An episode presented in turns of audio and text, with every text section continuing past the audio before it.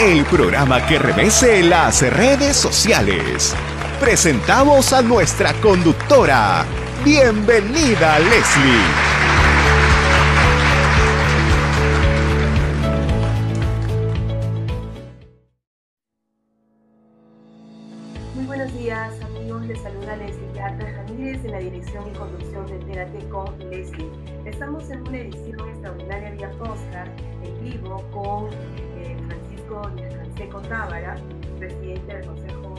De la Democracia y también presidente de la Organización Política Perú Nación, con quien vamos a conversar acerca de la coyuntura electoral nacional y sobre algunos aspectos eh, como audios de revelación que se transmitieron en un medio de comunicación eh, respecto a que habría toda una maquinaria humana para poder levantar al país. Muy buenos días, esto, Francisco de Canseco, muchísimas gracias por estar en este enlace. El gusto es mío, de tus órdenes. Francisco, eh, tenemos un clima político, sanitario, económico extremadamente complicado. Digo extremadamente complicado porque en realidad así lo es. Eh, el nivel de la coyuntura política con los resultados a la fecha de las elecciones del 6 de junio eh, se han convertido en un clima de polarización y que ahora eh, se han sumado diversas fuerzas, actores políticos que van creando sus propias perspectivas, pero en realidad todavía no se ve un aspecto de claridad, de objetividad. Eh, en este sentido, el Perú está ya en la ruta del bicentenario y estamos con un terrible problema de resultados de elecciones electorales de nunca acabar. En primer lugar, quiero preguntarte cuál es tu opinión general de lo que viene atravesando el Perú para luego aterrizar ya en los puntos más de entrevista.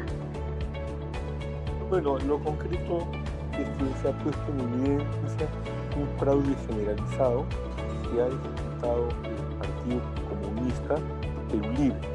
Lo concreto es que detrás de Perú Libre hay toda una mafia internacional comunistas y no solamente internacional, sino básicamente de carácter local, porque hay infiltración en el Jurado Nacional de Elecciones, ahí tenemos al propio presidente de Apellido Salas, tenemos la infiltración existente en el Poder Judicial, o de otra forma se explica que la Corte Suprema haya designado a Salas en estas circunstancias como presidente del Jurado Nacional de Elecciones.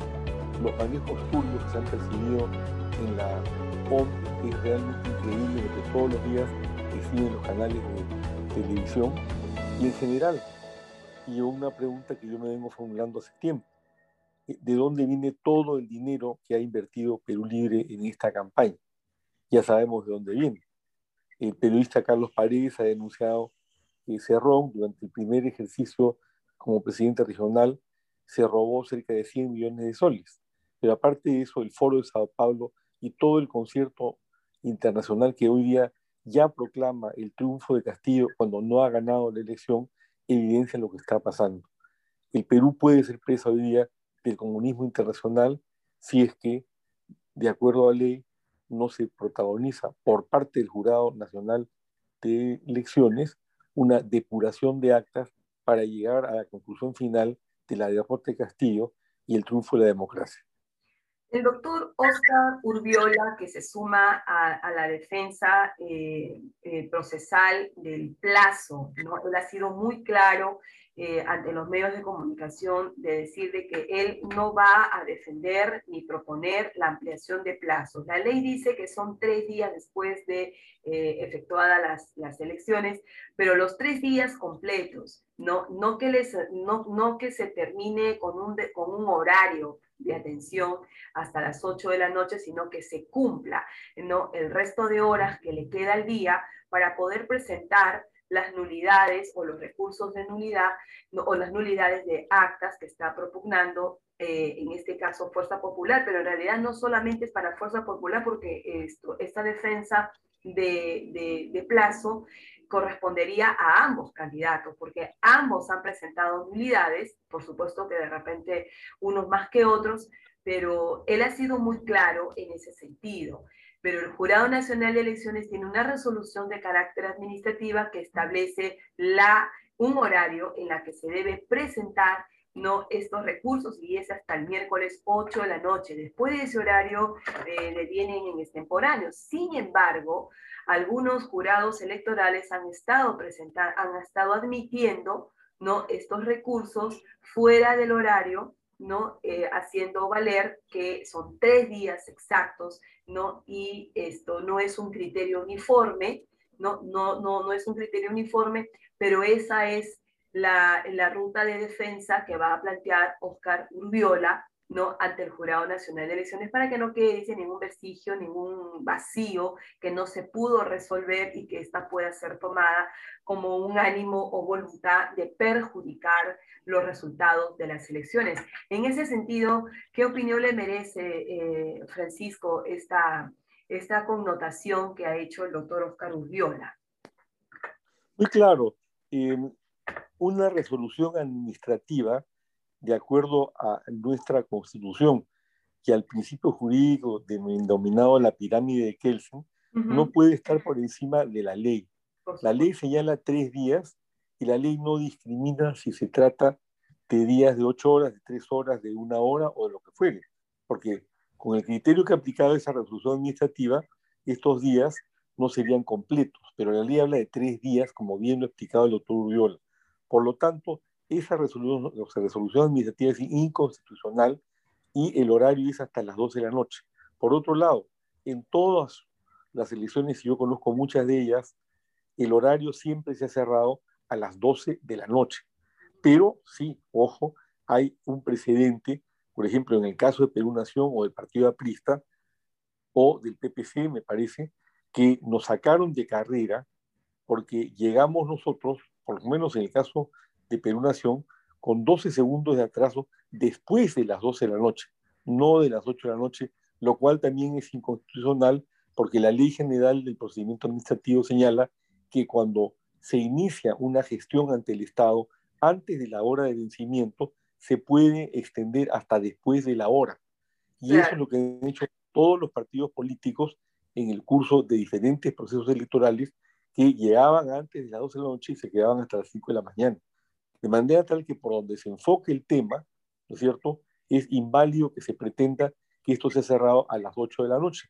No me sorprende porque ese fue el criterio que aplicó Salas cuando por 12 segundos a nosotros nos dejó fuera de la carrera electoral. Sin embargo, si me permites, en nuestro caso, cuando nosotros presentamos la modificación de nuestro símbolo partidario, al vencerse el plazo de tachas a los cinco días, me llamó Rodríguez Patrón, el jefe del ROP, registro de organizaciones políticas a indicarme que no se iba a poder registrar este cambio de símbolo porque habíamos recibido una tacha.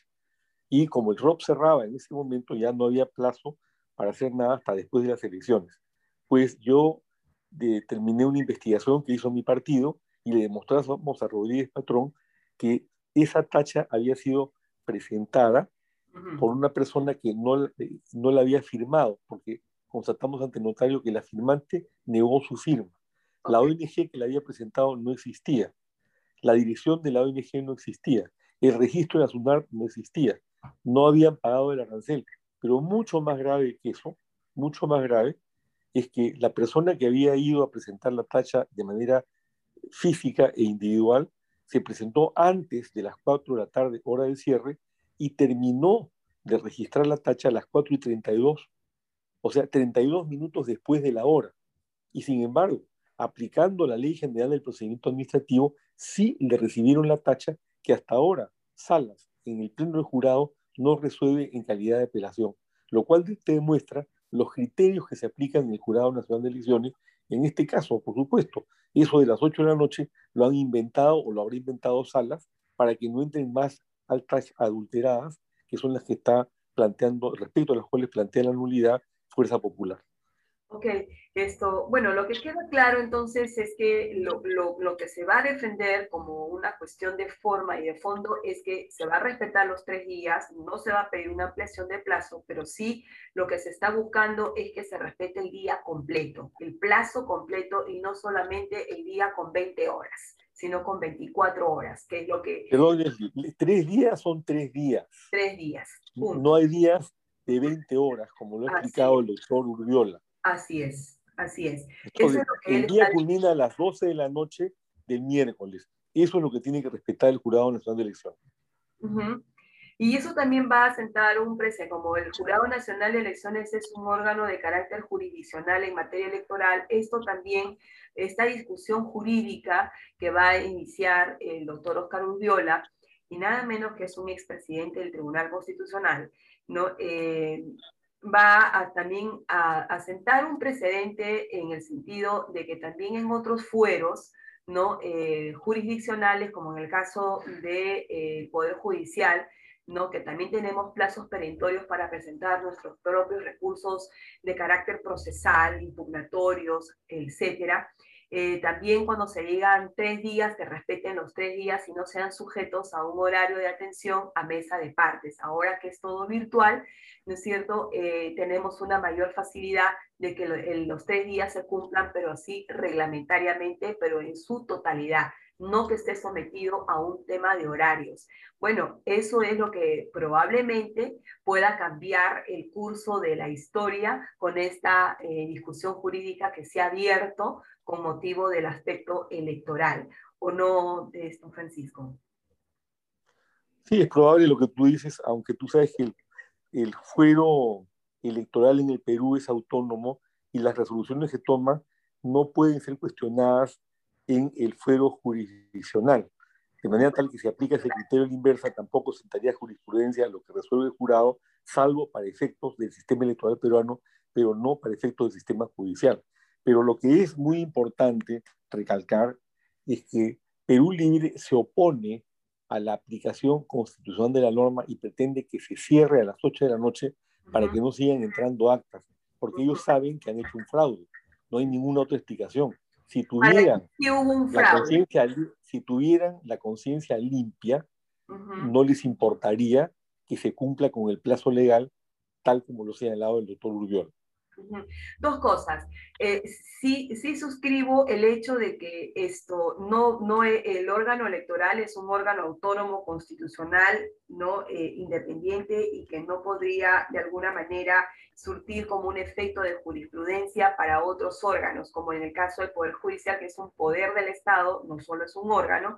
Eh, pero yo decía de que esta discusión jurídica sobre los plazos eh, va a sentar, sinceramente, un, un, precedente importante en el caso de que el Jurado Nacional de Elecciones resuelva eh, no computar hasta las 8 de la noche, sino dejar que el día acabe a las 12, eh, va a ser un precedente importante en adelante. Es una discusión que nos parece muy válida, una interpretación que nos parece también muy correcta de que se pueda cumplir el plazo integralmente para no afectar precisamente derechos constitucionales y o fundamentales de ninguna de las personas. En este caso, esta interpretación beneficia a ambas organizaciones políticas, a ambos candidatos, ¿no? Entonces, no se está haciendo para un tema de Keiko Fujimori, ¿no? O, solamente pero para Pedro Castillo, sino para ambas organizaciones, tal cual lo ha referido, o me pareció entenderlo así,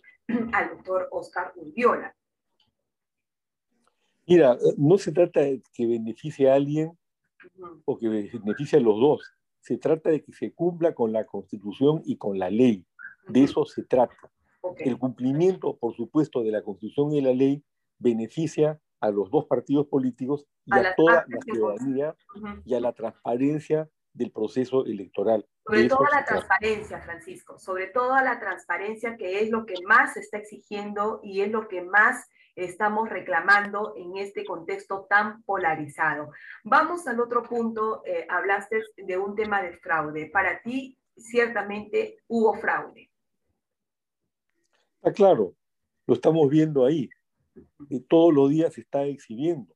La propia actitud de, Perú Libre, que en ningún momento ha querido que se cumpla con la Constitución y que salió a presionar cuando el jurado, por unanimidad, había ampliado el plazo. La ampliación del plazo no perjudicaba a nadie, como tú lo has señalado. Beneficiaba a las dos partes porque les permitía presentar nulidades en aquellos lugares donde se hubieran producido, pero no. Sabemos perfectamente bien, además, que lo que ha ocurrido es que en las zonas donde ha ganado eh, Keiko Fujimori, los personeros y, la, y los agentes encubiertos de Perú Libre insertados en la OMPE han hecho de las suyas para tumbarse las actas y ganar las elecciones en mesa. Ellos han recordado esa vieja frase de Stalin, ¿no? Los votos no son los que cuentan, cuentan los que cuentan los votos. Y eso es lo que han hecho. Ok. Muy bien, esto. Ahora, hay otro aspecto que también, bueno, en base al tema de fraude, por ejemplo, eh, ante estas muchas irregularidades que saltan a la vista y que merecen realmente ser investigadas, no solamente por o atendidas, en este caso por el Jurado Nacional de Elecciones, sino que estamos ante la presunción de actos delictivos, ¿no? Eh, en el caso que tú estás alegando, un tema de falsedad genérica, de fraude, justamente dos abogados penalistas, Mario Moretti y Luis Lamapuxio, han tomado esta iniciativa de poder presentar una denuncia no ante la Fiscalía para los efectos de que se aboque a una investigación, por lo menos de carácter preliminar, respecto de todas estas actas que están siendo evidenciadas a través de medios de comunicación y que saltan a la vista de que se está hablando en principio de una irregularidad, pero con connotación delictiva. Entonces, esto es, un, es una investigación que debió realizarse tan pronto se dio a conocer a los medios de comunicación, como bien reza el escrito de los, de, del escrito o de la denuncia presentada por ambos abogados, que vamos a tenerlo eh, en unos minutos también en línea para hablar sobre, sobre estos temas.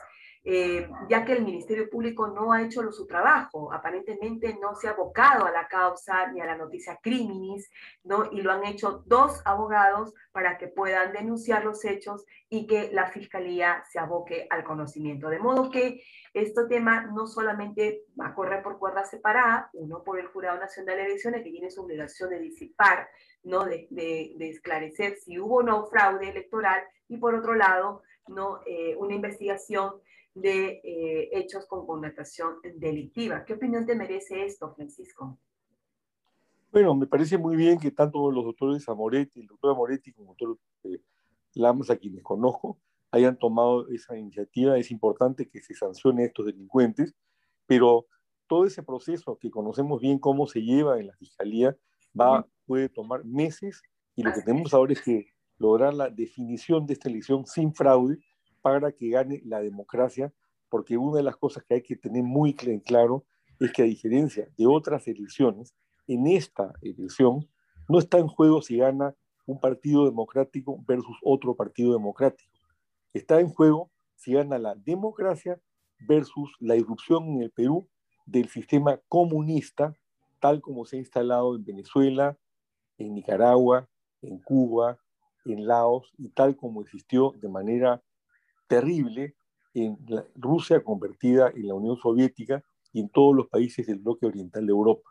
Ese, eso es lo que está en juego. Y creo que hay gente que no lo entiende así, porque está jugando a que les gusta que el profesor Castillo eh, genere un cambio y a que no se debe votar por Keiko por razones que ellos de repente ni siquiera conocen. Yo no soy partidario de Keiko Fujimori, ni mucho menos. Mi partido tiene una posición socialdemócrata totalmente distinta a la de Keiko Fujimori, pero rechaza el comunismo porque lo que ellos pretenden instalar de conformidad con el plan de gobierno de Perú Libre es un Estado socialista totalitario donde se eliminan las libertades públicas, donde se estatiza la propiedad privada y donde finalmente una cúpula de poder, como existe en Cuba o en Venezuela, se apodera de todos los bienes, de todas las propiedades y de todo el poder político y genera, repito, una dictadura totalitaria. Eso no lo queremos en el Perú y tampoco lo quiere, diría yo, el 99% del electorado que ha votado por Castillo, engañan, engañado porque creen que va a traer un cambio y justicia social al Perú y esto es mentira, es al revés, va a traer pobreza y explotación. Sin embargo, vemos que ah, en este conflicto electoral que se ha producido respecto de las unidades de actas y que eso está corriendo como parte ya de defensa de abogados eh, de, cada, de cada organización política, sin embargo, vemos eh, que eh, Pedro Castillo está recibiendo autoridades, ¿no? Está recibiendo autoridades, está conversando con ellos, como si ya fuera realmente el presidente de la República, cuando en realidad se pide mesura, se pide prudencia, porque la OMPE eh, no ha declarado oficialmente a un ganador y no lo va a hacer hasta que el Jurado Nacional de Elecciones resuelva la totalidad de las unidades y, finalmente vea cómo se quedan los votos, ¿no? Eh, y los porcentajes a cada, a cada candidato. Entonces vemos a un Pedro Castillo que ya está coordinando, que ya está con autoridades, visitándolos, ¿no? Y, y vemos del otro lado a una candidata que está que pugna por tratar de que esto se resuelvan las nulidades. Esta, este escenario, ¿qué mensaje te da, Francisco? No, claro, la estrategia de los comunistas siempre ha sido esa, o sea, autoproclamarse, recibir autoridades venales que se presentan por si acaso Castillo gana la elección y de esa manera tratar de que no continúe el cómputo de las actas adulteradas para no perder la elección. Una lectura que también puede darse con relación a ello es que, bueno, eh, hay un antecedente o un precedente de que la, la, candidata Keiko Fujimori tuvo la misma actitud cuando ganó eh, Pedro Pablo Kuczynski, habló sobre fraude, sobre robos de votos, ¿no? Y, y, finalmente nunca terminó reconociendo la elección de Pedro Pablo Kuczynski.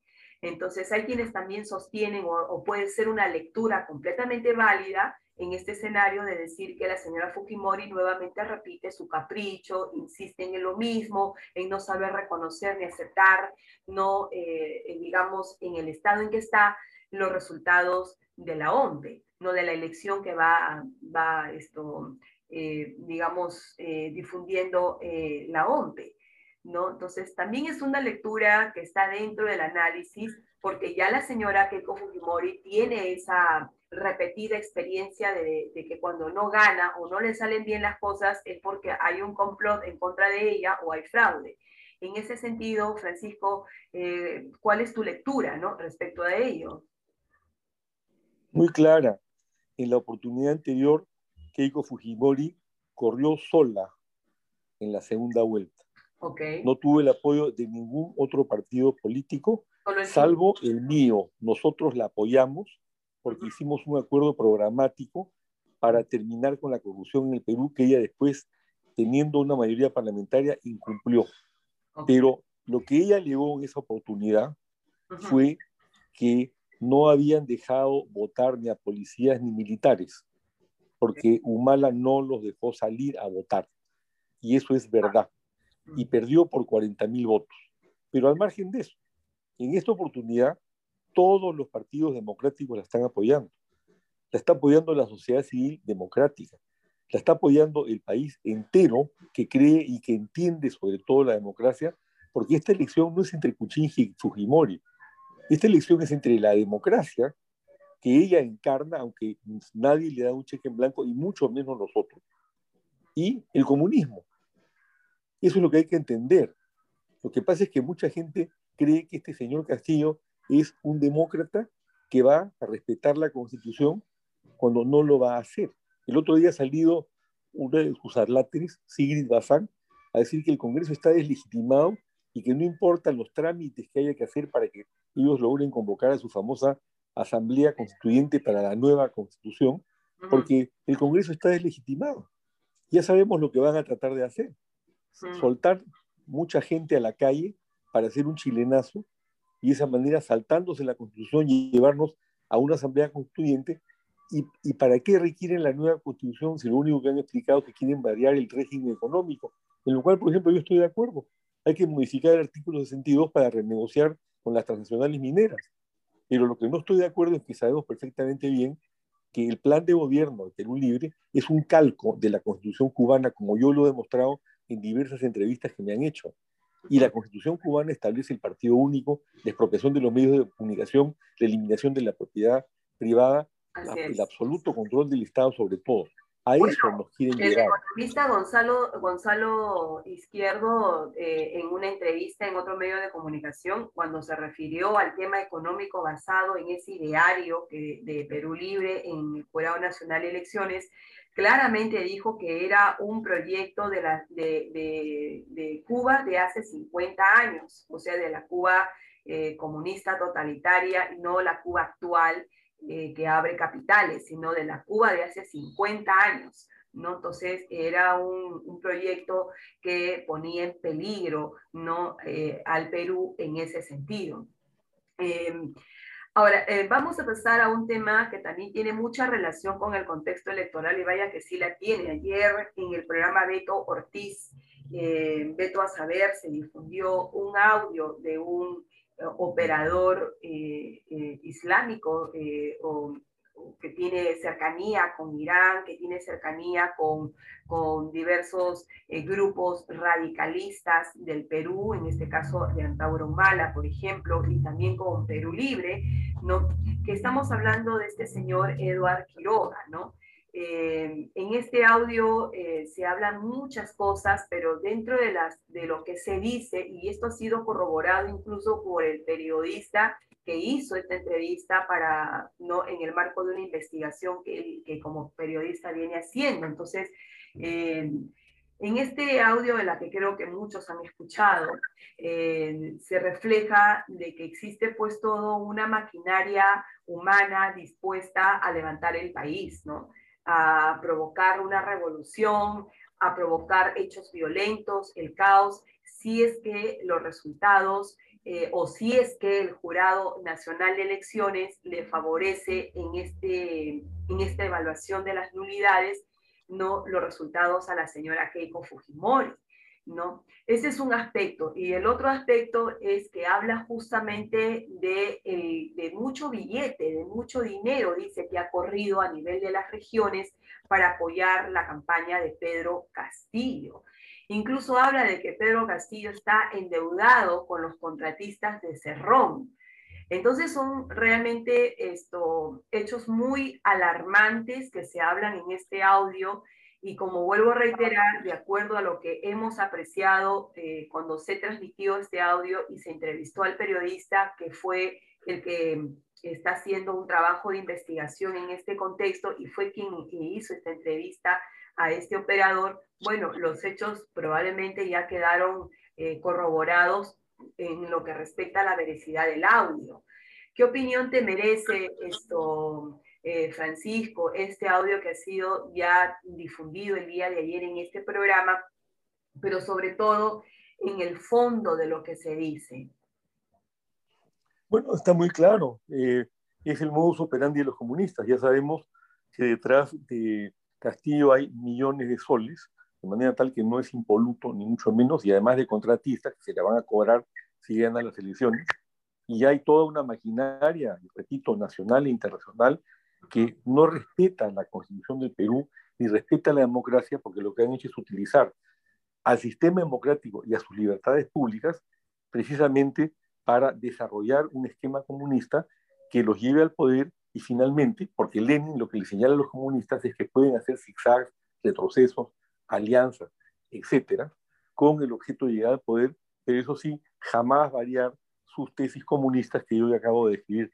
Leslie, yo te agradezco infinitamente la entrevista, pero me voy a tener que, no se me voy a despedir porque estoy en la cola. Muchas gracias por este enlace, gracias por el tiempo que nos ha brindado. Muy buenos días, hasta luego.